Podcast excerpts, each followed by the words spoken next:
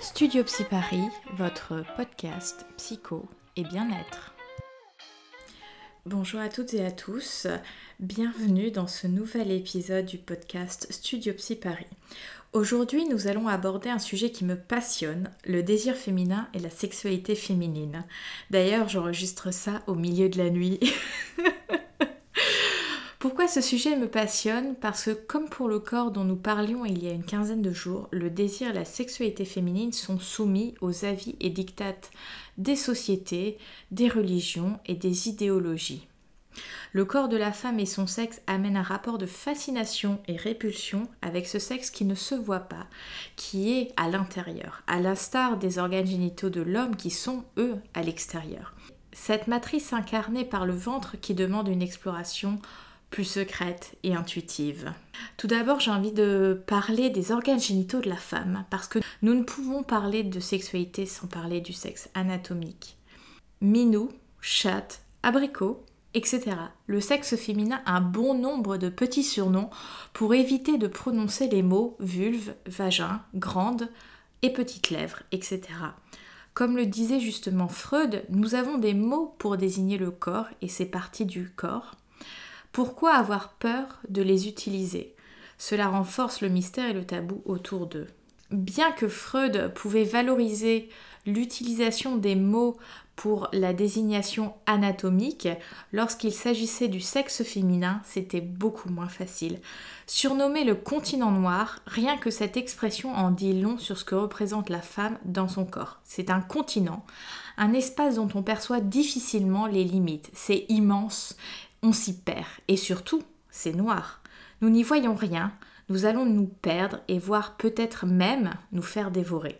Le sexe féminin peut être source de nombreuses angoisses, de dévoration, de castration, etc. Bref, en ce qui concerne l'anatomie, le constat est clair. Beaucoup d'adolescentes et de femmes ne connaissent pas bien leur anatomie et surtout à quoi ressemble leur sexe. Oser se regarder dans le miroir et partir à l'exploration n'est pas encouragé de prime abord chez les femmes. C'est en comparaison avec ce que nous croyons comme le modèle de référence, aimé et encouragé par la société profondément influencée par l'industrie du porno. Un sexe où rien ne dépasse et où tout est complètement lisse. Les gynécologues voient de plus en plus de jeunes femmes, adolescentes, demander à changer l'apparence de leur sexe car il leur semble anormal. C'est aux États-Unis que le mouvement a commencé à émerger, puis chez les Britanniques. La labiaplastie, donc c'est l'opération qui permet de changer l'apparence de son sexe, a fait un bon phénoménal chez les femmes. Elle a été multipliée par 5 en 5 ans. Alors la France est un peu moins concernée, mais beaucoup de professionnels de santé entendent le discours de jeunes femmes se plaignant de l'apparence de leur sexe. Il faut savoir que ce type d'opération n'est pas sans conséquences. Les femmes y ayant recours peuvent perdre de la sensibilité. Comme cette zone est extrêmement concentrée en terminaison nerveuse, il pourrait y avoir une diminution de la sensation sexuelle après l'opération, un engourdissement, des douleurs et même des cicatrices. Tout cela interroge sur une éventuelle dysmorphophobie chez les femmes, c'est-à-dire un trouble de l'image de soi qui consiste en une obsession d'être mal formée, laide, etc.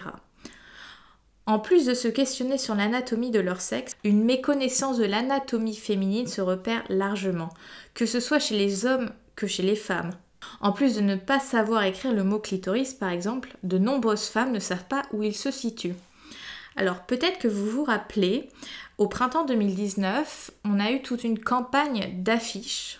Euh, en tout cas, je vais en parler euh, sur Paris parce que je les ai vues sur Paris. Je ne sais pas euh, si elles étaient dans d'autres villes, mais en tout cas, quatre femmes.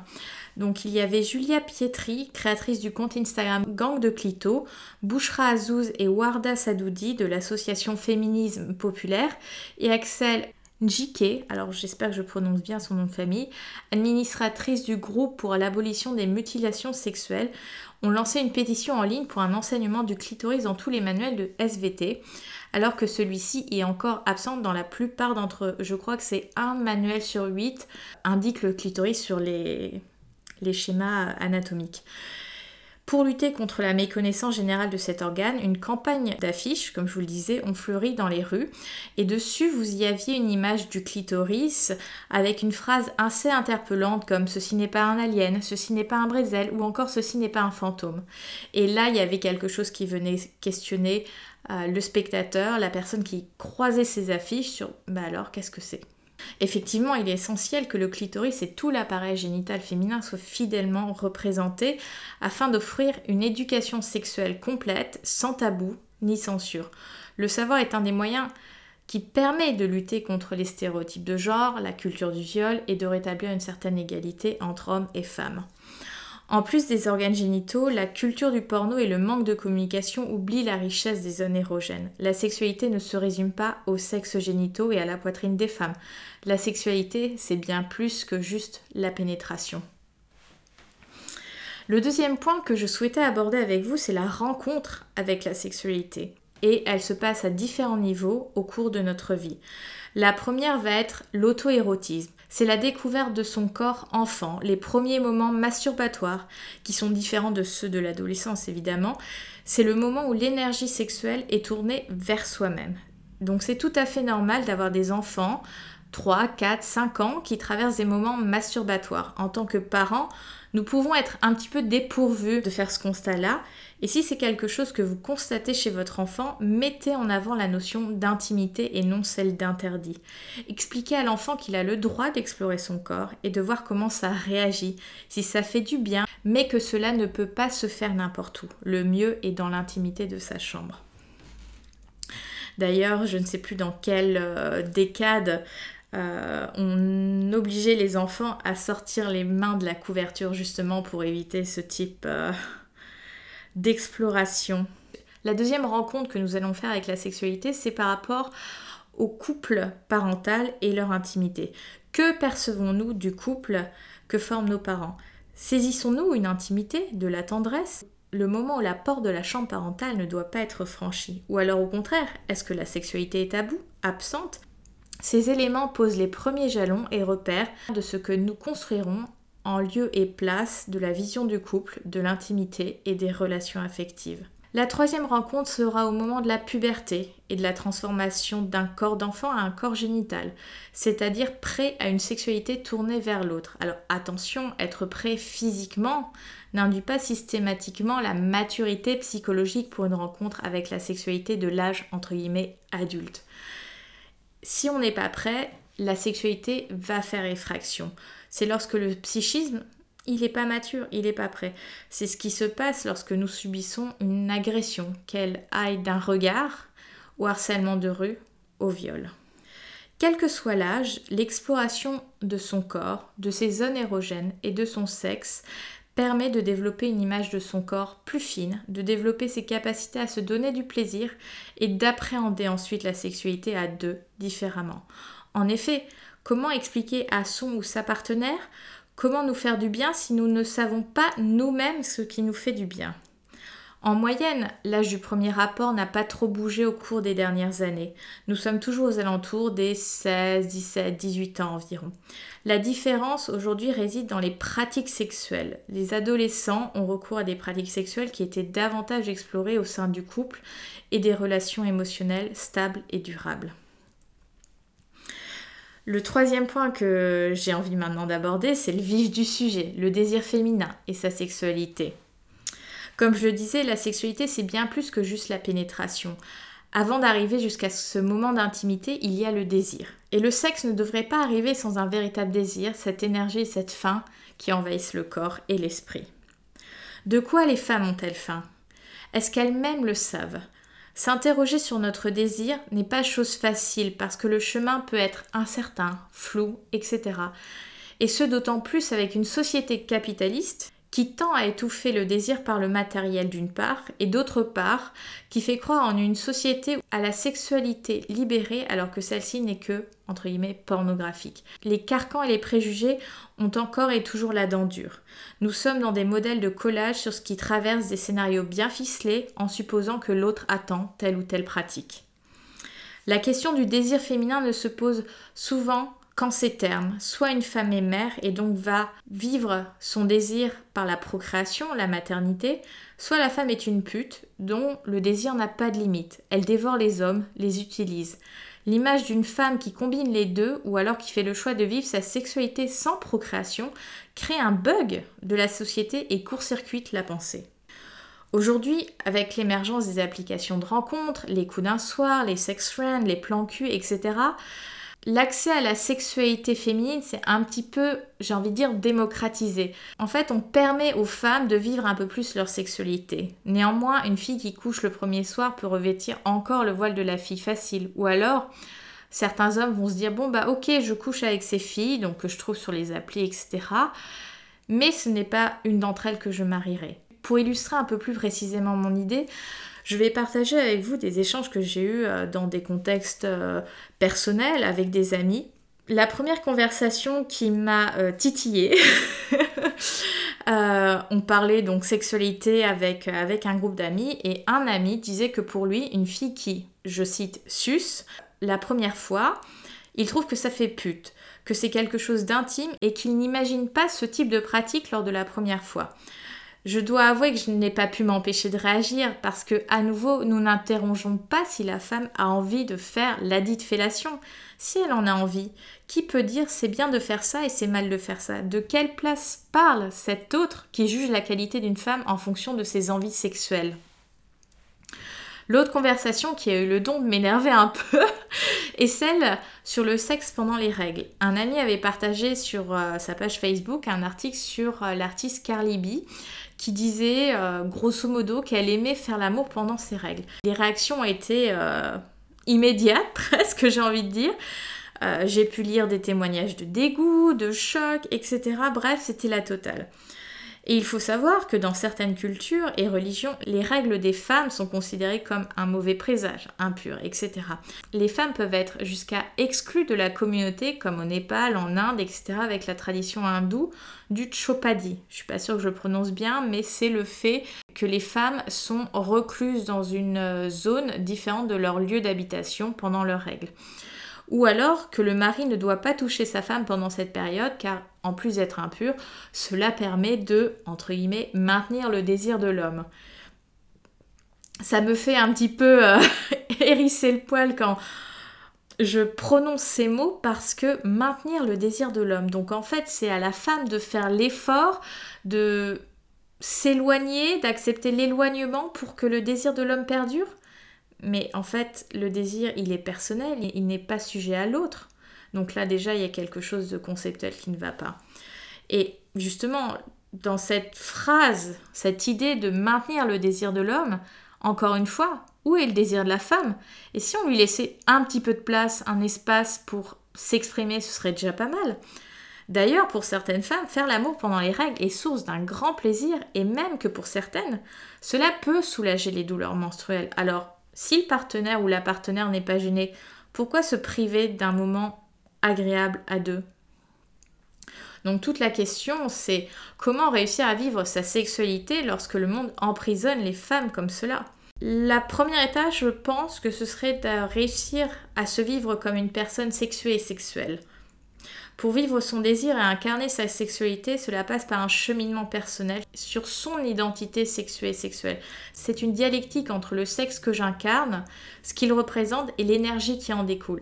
Et c'est vrai que dans notre euh, mode de vie européen, occidental, on est assez peu connecté aux énergies, à ce qu'implique un petit peu euh, euh, les organes, etc. Par exemple, dans le taoïsme et dans cette culture orientale, euh, une bonne séance de sexe, c'est encore mieux qu'une séance d'acupuncture parce que ça va relancer les énergies, ça va nettoyer, ça a quelque chose de, de très sain en fait. Le deuxième point, ce serait de réussir à se décaler des demandes de l'autre.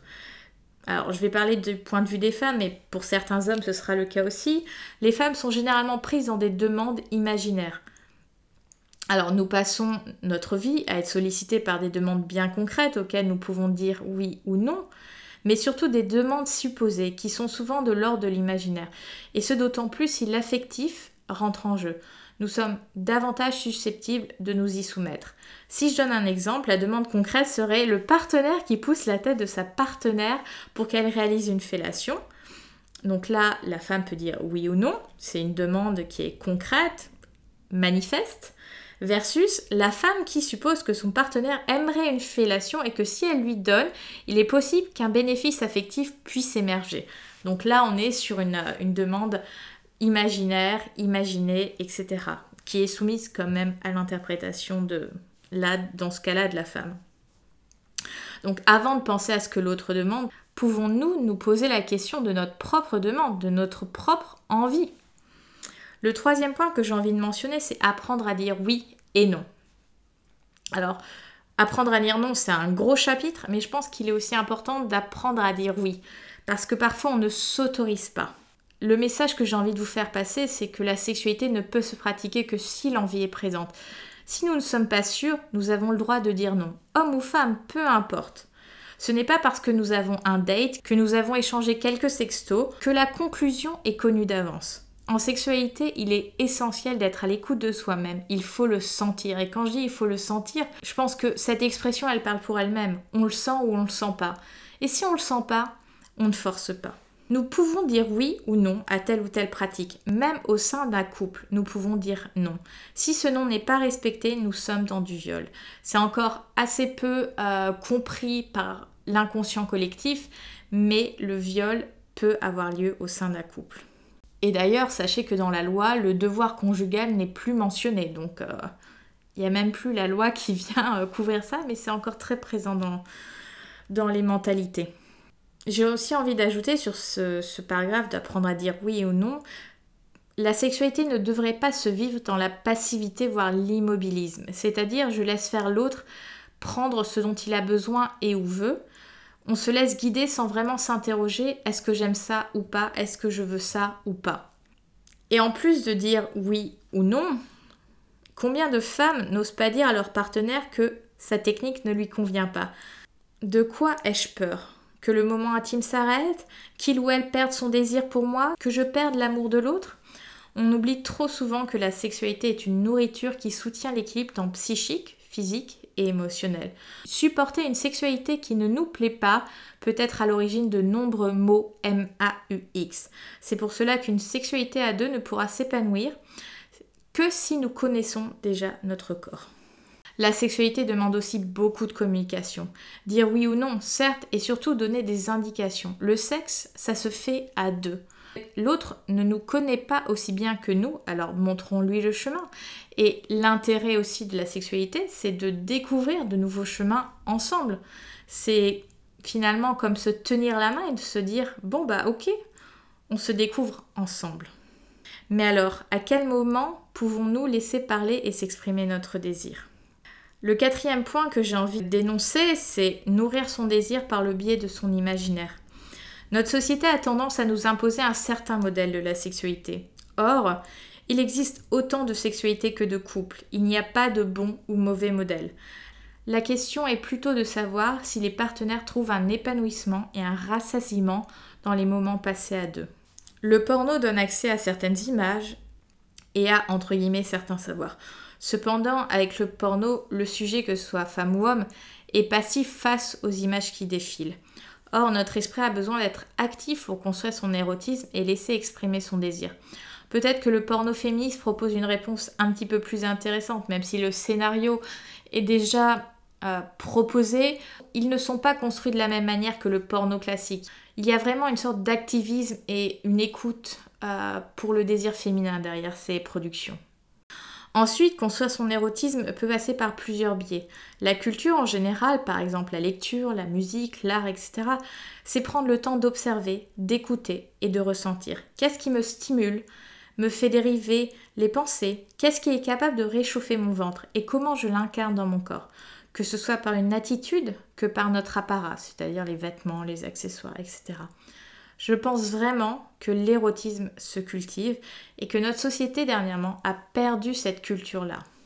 La sexualité, le désir, suppose une exploration. Personne n'a le mode d'emploi à la naissance, ni une fois que la puberté est passée par là. Alors, autorisez-vous à essayer, à avoir des partenaires sans penser à un chiffre limite. L'important est d'être à l'écoute de soi et d'exprimer son énergie sexuelle dans l'espace qui nous semble juste pour nous. Prenons le temps de découvrir qui nous sommes dans ces moments d'intimité et comment nous pouvons laisser parler ce corps dans sa spécificité et sa richesse. Je pense que je vais m'en arrêter là pour ce podcast. J'ai l'impression d'avoir un peu filé dans tous les sens, mais tout en essayant d'organiser un petit peu ma pensée, c'est vrai que généralement c'est un sujet que je vais aborder en séance ou dans des discussions ouvertes, donc je ne réfléchis pas à l'avance sur ce que je vais dire, mais j'espère avoir pu euh, combiner mon message et, ma vision des choses de manière assez structurée.